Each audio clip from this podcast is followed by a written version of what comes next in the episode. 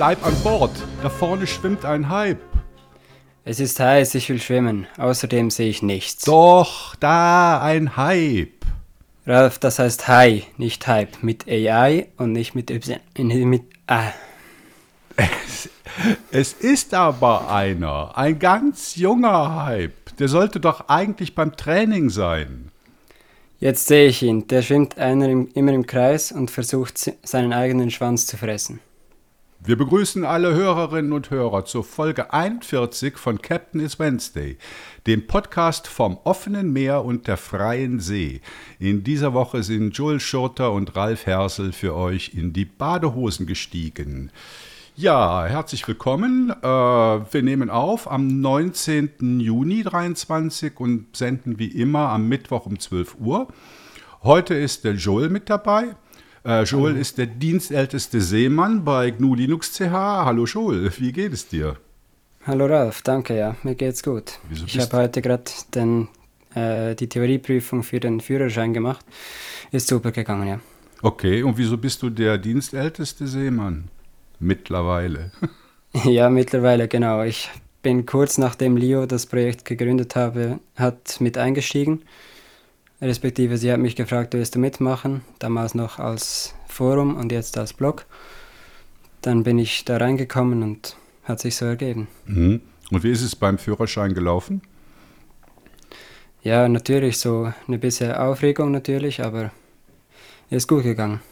War das die theoretische oder die praktische Prüfung? Genau, nur die theoretische. Ah, okay. Ja, dann kommt der lustige Teil ja noch. Genau. Ja, also bei uns im Maschinenraum wird immer noch hart an der Migration gearbeitet. Seit letztem Wochenende haben wir die finale Infrastruktur am Start und werden jetzt von dem temporären Server, den der Tim freundlicherweise äh, bereitgestellt hatte, auf den finalen umziehen. Wird äh, wieder ein Server in der Schweiz sein. Äh, was gab es sonst noch? Außerdem äh, haben wir umgesetzt, was wir lange angekündigt hatten. Joel, wir haben Telegram verlassen. Ja, genau. Also noch nicht ganz, aber wir sind dran, Telegram zu verlassen, genau. Was schon lange angekündigt war, genau. Und das erleichtert uns die Moderation in erster Linie. Auf, ich weiß nicht, ob du es gesehen hast, aber auf Masto, da gab es dann schon, naja, ich will nicht sagen böse Fragen, aber äh, Fragen, warum wir denn überhaupt auf Telegram mal gegangen sind. Und ich habe dann geantwortet, ja, weil wir sonst halt viele Leute aus der Community hinter uns gelassen hätten. Und dann ging es dann hin und her und ja, aber das kann man doch nicht machen. Und vielleicht zur Erklärung, die Community äh, hinter GNU Linux CH, die ist nicht erst drei Jahre alt, sondern die ist fünf Jahre alt.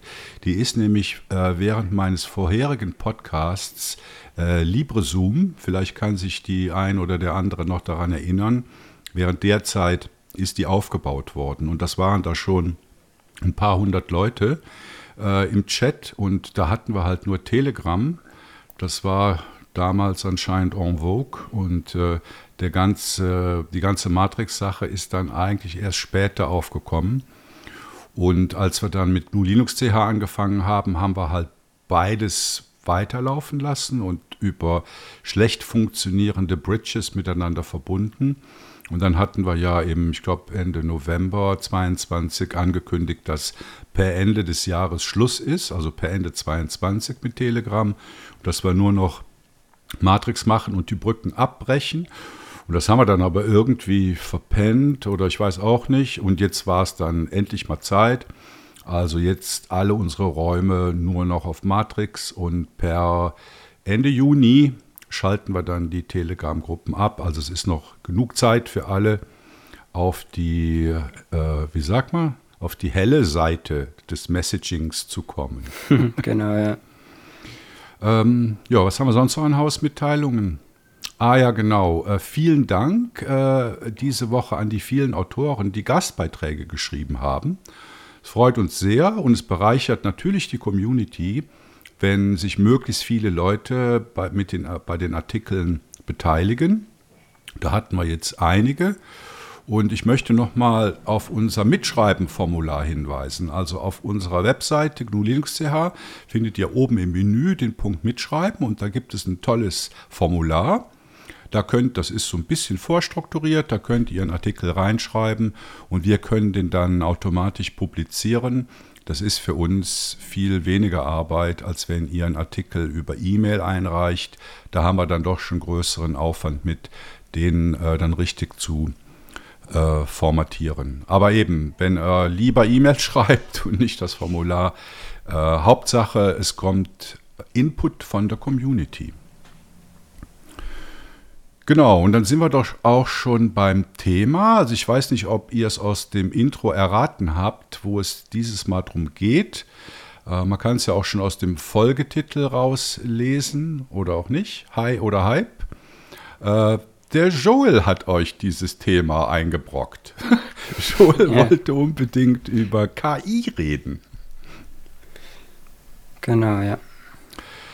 Ähm, genau, und zwar machen wir das dieses Mal aber ein bisschen spezifischer. Wir reden nämlich nicht allgemein über KI, also äh, nicht über die Dinge, die jeder kennt, also ChatGPT oder Midjourney oder wie heißt das? Google-Ding, BART, BART oder so. Ja, BART. Ja. Sondern wir reden über freie KI, weil GNU Linux steht ja für äh, freie Software und freie Gesellschaft. Und deshalb habe ich mir mal angeguckt, wie es denn so in der freien KI-Community aussieht. Und ich kann euch sagen, die Community ist groß, insbesondere im wissenschaftlichen Umfeld. Und wenn man sich die Werkzeuge anschaut, die so im KI-Umfeld eingesetzt werden, da findet man da fast nur freie Software. Also was die meisten von euch vielleicht kennen, ist äh, TensorFlow. Das kommt von Google, ist äh, aber Open Source. Das ist eine Softwarebibliothek, die für maschinelles Lernen und neuronale Netzwerke entwickelt wurde und die ist plattformübergreifend verfügbar. Was man sicher auch noch kennt, ist PyTorch. Das wurde von Facebook entwickelt ist aber auch äh, Open Source.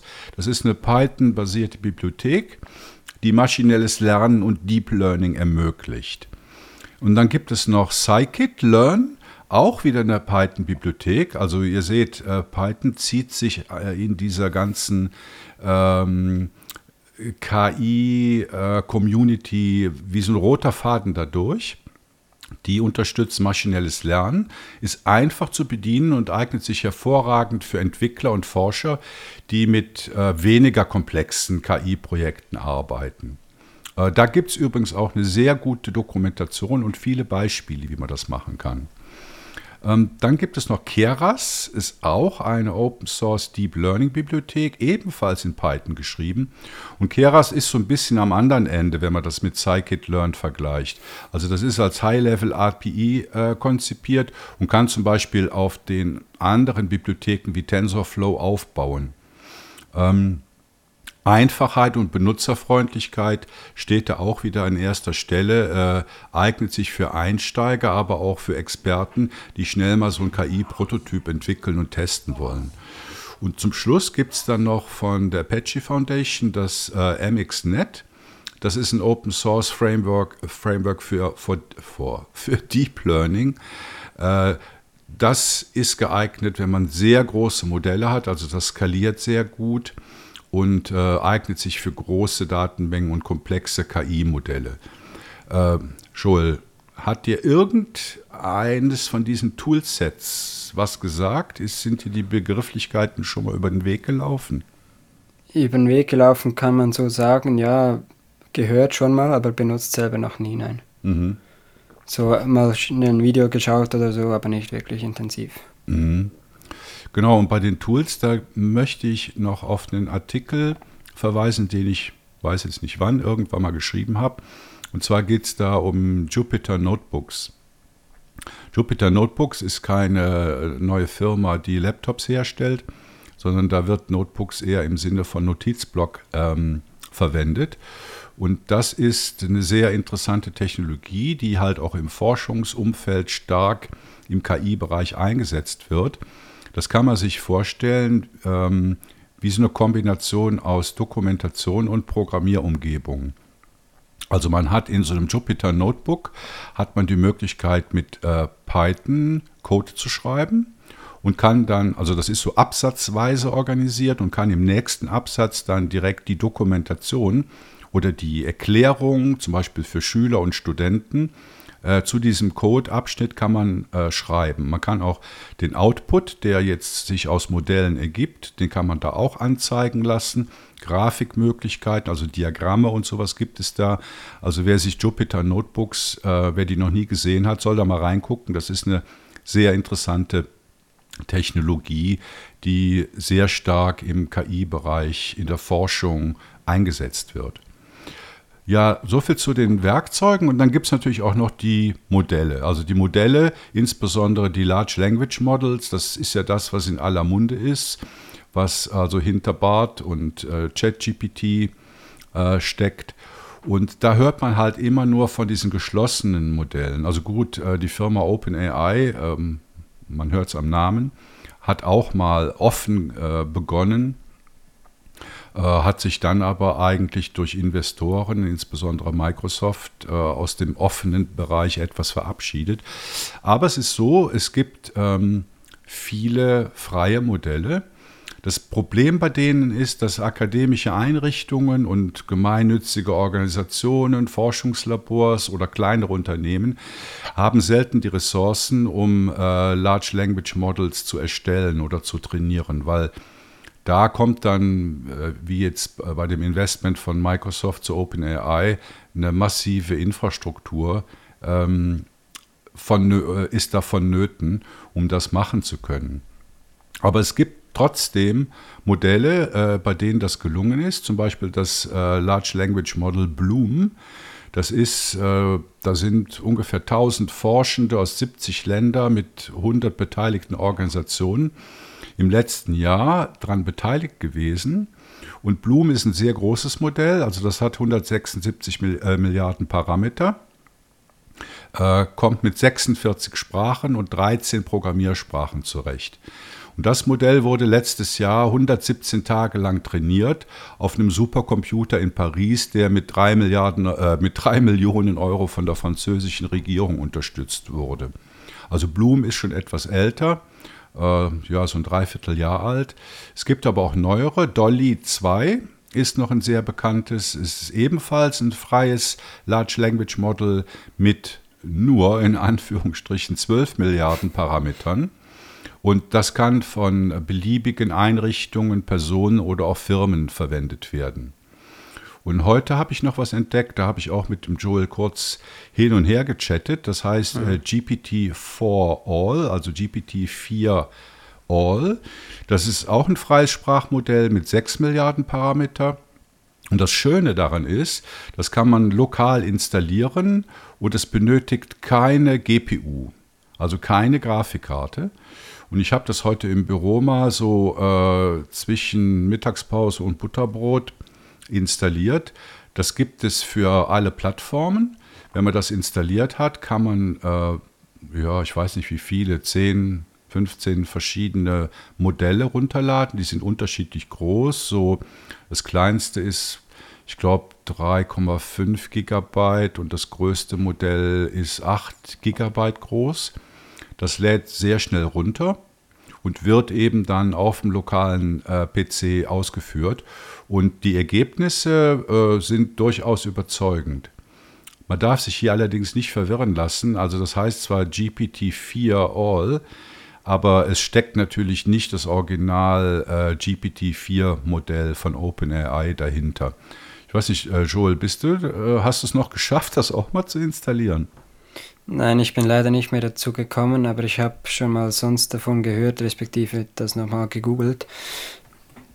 Gegoogelt? Natürlich anderen, nein, natürlich mit einer anderen Suchmaschine. Ähm, ja, es versucht natürlich einfach GPT-4 zu imitieren, so quasi, und dem nachzukommen. Ist schon erstaunlich, so von dem, was ich gesehen habe, aber ist natürlich schwierig, so als kleines Projekt quasi einem großen Unternehmen nachzukommen. Ja, aber ihr könnt es mal ausprobieren. Wie gesagt, das Schöne ist, es braucht keine GPU. Es läuft lokal, was die ganzen anderen ja nicht machen, oder? Da hängt ja immer in der Cloud und seid sozusagen selbst Trainingsmaterial. Und ähm, GPT for All äh, hat ein schönes Benutzerinterface. Ähm, vielleicht noch, also wie gesagt, das ist plattformübergreifend. Äh, da werden Downloads für Windows, macOS und leider nicht Linux im Allgemeinen, sondern nur Ubuntu angeboten. Da erhält man dann erhält man so einen Installer, also so ein Run-Skript. Ich habe das aber auf Manjaro ausprobiert und das funktioniert äh, genauso gut. Der einzige Punkt ist, man bekommt dann am Ende irgendeine Fehlermeldung, dass die Desktop-Datei, also die, das Start-Icon nicht installiert werden kann. Aber das ist kein Problem. Das installiert sich im Home-Verzeichnis unter seinem Namen GPT for All. Und da geht er ins Binnenverzeichnis und da gibt es eine Datei, die heißt Chat und die ruft er halt einfach auf und dann läuft das. Also Tipp vom Captain GPT for All mal ausprobieren. Und das sind natürlich jetzt nur drei Beispiele von hunderten freier Modelle gewesen, die insbesondere der Forschung zur Verfügung stehen. Also da gibt es ziemlich viel. Und jetzt haben wir über die Tools gesprochen, über die Modelle und zum Schluss ist vermutlich die wichtigste Frage, ja, wie sieht es denn mit der Community in dem Bereich aus? Und wenn wir über Community reden, da fällt einem eigentlich nur ein Name ein und der heißt Hugging Face, weil auf Hugging Face, also der Plattform, findet man alles, worüber ich bisher gesprochen habe. Also die Tools, die Modelle, Dokumentation, Beispiele und eine riesige Gemeinschaft von, von Forschenden und Freiwilligen, die dort zusammen an KI-Modellen arbeiten. Also lohnt sich auf jeden Fall mal auf Hugging Face zu gucken.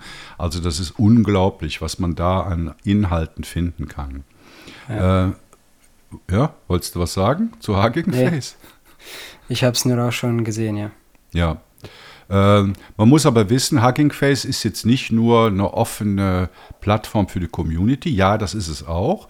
Da, dahinter steckt aber eine Firma. Und die verdienen ihr Geld mit Zusatzdiensten. Also man kann da äh, CPU, GPU, Power einkaufen, beispielsweise um Modelle zu trainieren. Also man kann da zum Beispiel sagen, wie viele Nvidia-Karten man jetzt auf der virtuellen Maschine haben will, um äh, eigene Modelle zu trainieren. Und äh, zum Schluss, bevor wir äh, mit dem Joel äh, weiter über seine Sicht auf KI diskutieren, wollte ich noch auf die weltgrößte Konferenz für digitale Rechte hinweisen. Das ist die RightsCon, die Anfang Juni in Costa Rica, glaube ich, stattgefunden hat. Und ihr erinnert euch vielleicht, da haben wir auch schon drüber geschrieben, es gab ja so ein, äh, mindestens zwei offene Briefe, wo äh, vom Weltuntergang durch KI gewarnt wurde.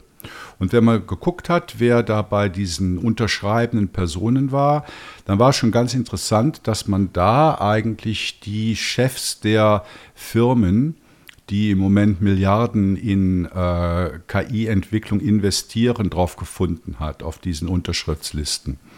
Und da gab es halt mehrere Diskussionen, ja, warum machen die das? Und irgendwie hatte das so einen seltsamen Geschmack. Und dem gegenüber positioniert sich jetzt äh, mehrere Sprecher, also auch Leute, die bei Google gekündigt worden sind, auf dieser RightsCon-Konferenz. Und die äh, äh, beschwören eigentlich nicht so den Untergang der Menschheit äh, herauf, sondern fokussieren mehr auf so reale Risiken, die wir jetzt schon sehen. Ich habe da mal ein paar rausgegriffen. Also Sie sagen, es gibt vermehrte und verstärkte Fehlinformationen die durch, durch das Aufmerksamkeitsprimat der großen sozialen Medien nach oben gespült werden. Und sie sagen, da werden wir in Zukunft, also auf Twitter, gibt es Twitter überhaupt noch? Auf, auf, Twitter und Facebook, gibt es Facebook überhaupt noch? Dass man in solchen äh, Medien, ich sag mal TikTok, sehr viel KI-generierten Content sehen wird, der um Aufmerksamkeit heischt und das ist natürlich eine große Gefahr, wenn es um Manipulation geht. Dann sagen sie, äh, wir haben es mit verzerrten Trainingsdaten und damit auch verzerrten Ergebnissen zu tun. Äh, klassisches Beispiel ist, dass in, die Trainings, in den Trainingsdaten sehr viel weniger äh, Informationen über dunkelhäutige Menschen enthalten sind, was natürlich einen riesen Bias gibt. Äh, dann wird auch von der Aushöhlung der Nutzerprivatsphäre gesprochen. Äh, da ist das Problem, dass diese großen äh, Firmen eigentlich nicht offenlegen, woher die Daten kommen. Also ob sie jetzt irgendwelche Profile vom Joel auslesen und die zum Training verwenden, das ist größtenteils unbekannt. Und zum Schluss oder noch nicht ganz zum Schluss wird vom Einsatz von KI-Systemen in riskanten Kontexten gewarnt, also beispielsweise Medizin, Psychotherapie, dieser Bereich, das wird auch als große Gefahr gesehen. Und zum Schluss, das kennen wir eigentlich schon aus der ganzen Krypto-Geschichte, äh, wird über, äh, vor den Umweltauswirkungen gewarnt, die durch den großen Energieverbrauch äh, beim Training und auch bei der Abfrage dieser KI-Modelle entstehen. Also wenn, wenn der Joel jetzt auf DuckDuckGo oder MetaGear oder was weiß ich, was für eine Suchengine eine Abfrage macht, dann kostet das wesentlich weniger Energie, als wenn Joel äh, eine Anfrage bei ChatGPT stellt. So. Ja, das ist ziemlich krass. Eben OpenAI hat mal ganz am Anfang gesagt, die verbrauchen schon 100.000 US-Dollar pro Tag an Serverkosten und das war am Anfang. Das ist jetzt wahrscheinlich noch viel, viel höher. Das ist ja. schon krass. Ja, ja Joel, äh, was ist deine Sicht auf, auf diesen High-Hype?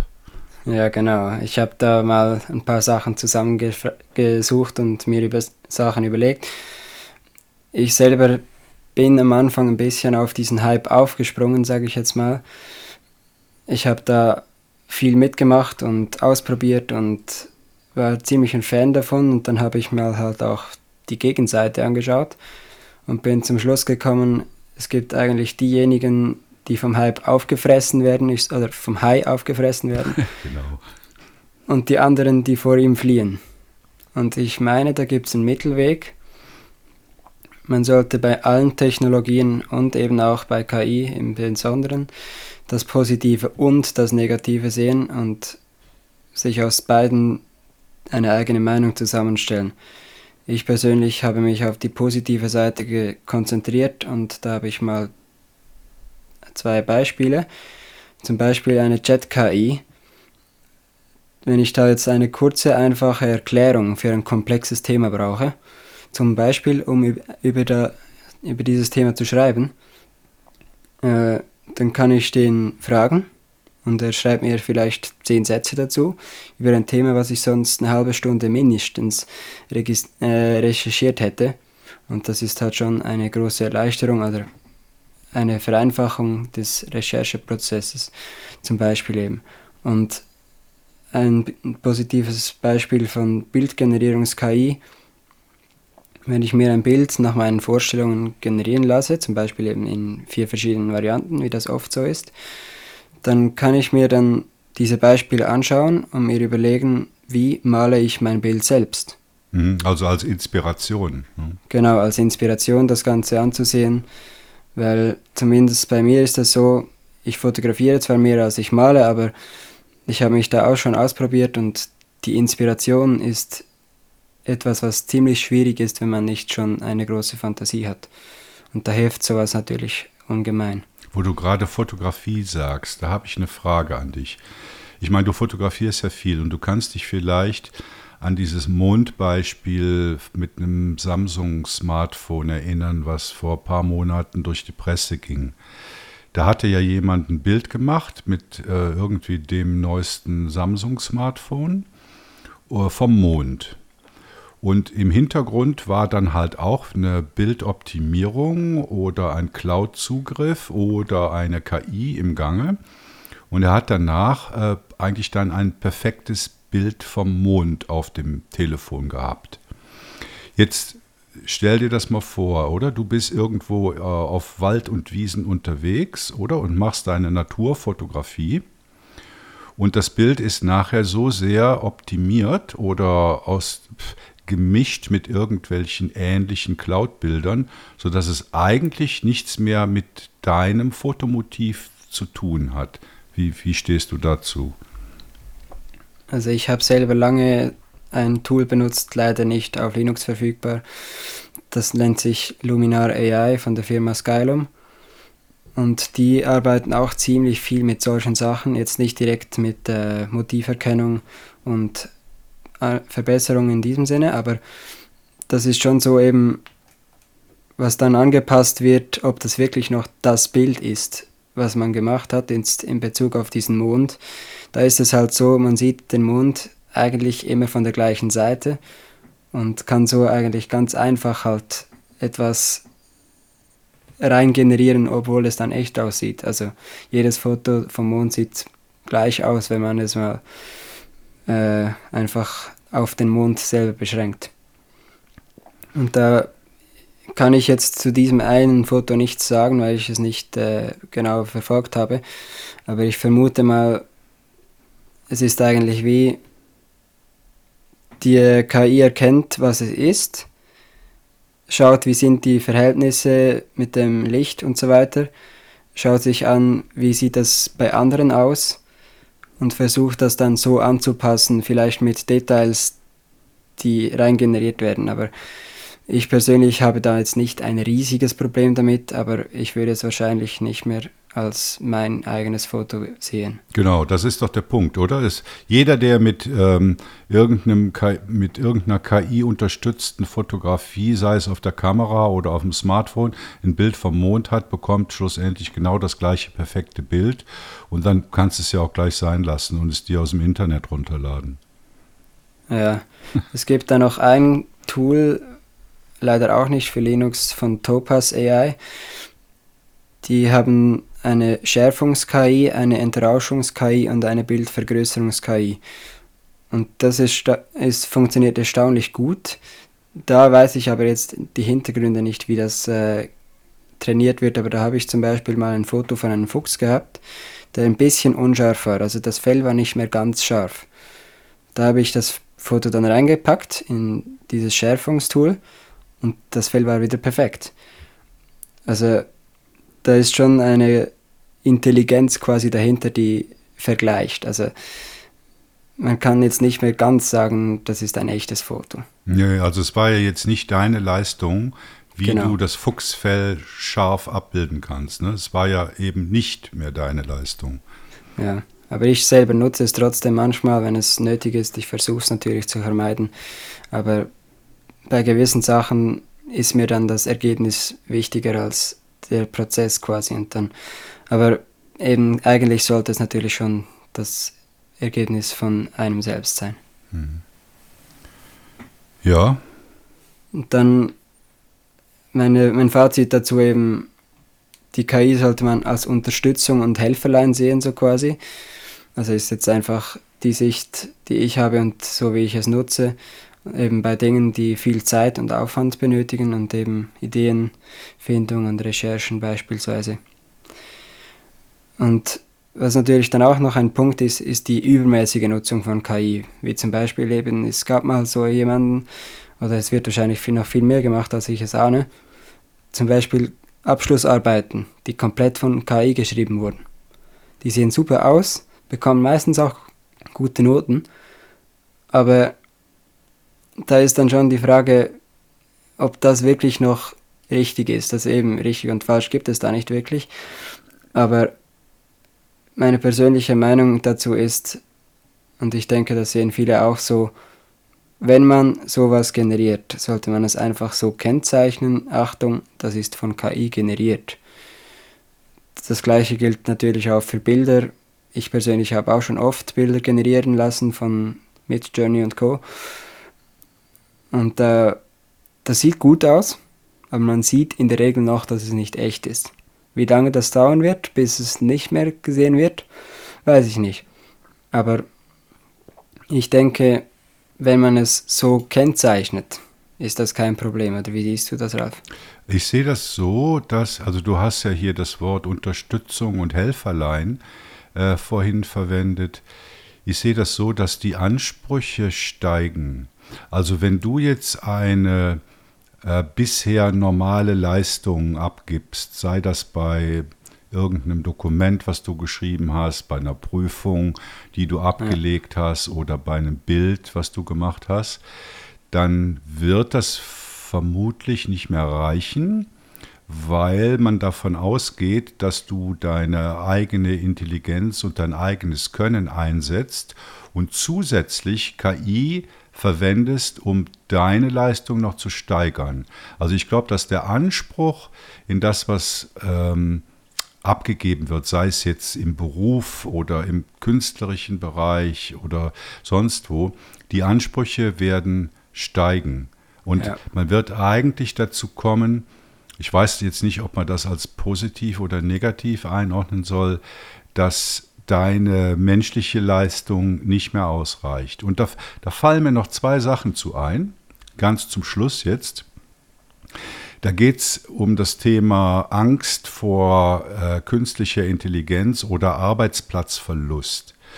Und da findet man den einen Spruch, der sagt, es ist nicht die KI, die dich um deinen Arbeitsplatz bringt, sondern es ist dein Chef, der dich entlässt. Und die andere Aussage geht in die gleiche Richtung. Es ist nicht die KI, die deinen Arbeitsplatz gefährdet, sondern es ist deine Kollegin, die im Gegensatz zu dir KI verwendet. Naja. Und das, damit sind wir auch schon fertig gesegelt für heute. Zum Glück ist äh, Joel nicht vom Hai gefressen worden. ähm, ihr kennt unsere Kontaktmöglichkeiten. Euer Feedback ist uns wichtig. Ihr könnt uns über Matrix, Mastodon oder per E-Mail erreichen. Die Adressen findet ihr auf unserer Webseite. Über Telegram könnt ihr uns nicht mehr erreichen. Wir sind immer froh über eure Mitarbeit. Ihr wisst, GNU Linux ist eine News-Plattform, auf der in Zusammenarbeit mit euch allen die News und Geschichten aus der freien Softwarewelt zusammengetragen äh, werden. Helft mit, diese Infos für die Community zu bereichern. Wie das geht, seht ihr auf GNU Linux CH unter Mitarbeiten. Lieber Joel, herzlichen Dank für die heutige Aufnahme und jetzt Danke kannst du ins Wasser dir. springen. Mach ich dann. Tschüss.